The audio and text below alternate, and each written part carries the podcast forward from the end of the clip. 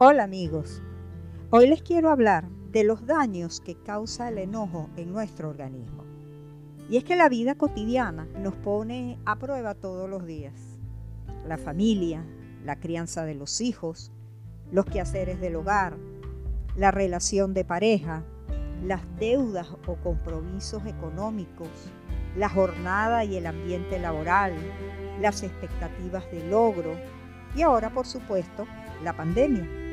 Cada uno de estos enunciados genera en el ser humano responsabilidades y presiones que muchas veces redundan en el estado de ánimo de la persona, ocasionando estrés, ansiedad, entre otras manifestaciones emocionales, que al no saberlas manejar causa daños en el organismo de quien las padece, afectando así su salud de manera significativa, así como también afectando la convivencia con los demás, bien sea la familia, los compañeros de trabajo, las amistades, entre otros. En este sentido, los daños a la salud como consecuencia de estar irritados y molestos todo el tiempo son variados, los cuales voy a tratar de explicarles a continuación. Vivir estresado todo el tiempo causa daños al sistema cardiovascular de la persona que lo padece, ya que al aumentar la presión sanguínea, las paredes de sus arterias se deterioran y la grasa acumulada se transforma en colesterol malo. Las células cargadas de los lípidos liberan grasa en el flujo sanguíneo. Se eleva el pulso cardíaco y se genera taquicardia. También aumenta la producción de sustancias químicas como la adrenalina y el cortisol, alterando el equilibrio natural del organismo. Se desequilibra el sistema inmunológico. Se provocan contracturas tales como dolores musculares y también puede provocar jaquecas. Se acelera la respiración, provocando que el corazón bombee con más intensidad aumenta el riesgo de padecer algunas enfermedades como por ejemplo gastritis, colitis y dermatitis.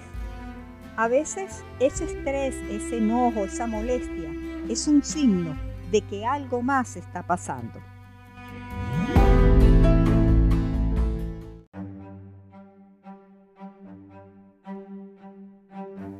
Por ejemplo, tienes un sentimiento duradero de rabia sobre cosas que te han sucedido en el pasado o que te suceden ahora. Te sientes irritable, disgustado o de mal humor la mayor parte del tiempo. Sientes rabia constante contigo mismo. Todas estas manifestaciones tienen algo en común. Ese sentimiento de rabia puede significar que detrás de esa rabia, de ese enojo, puede haber algo escondido en tu inconsciente.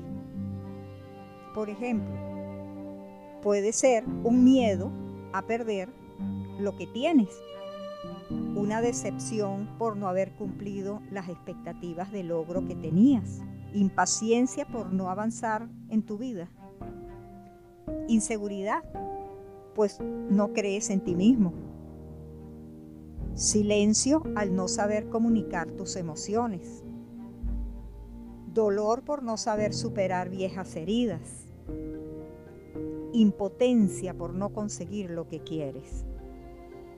Si te identificas con alguna de estas premisas, lo más importante es que estés consciente de ello.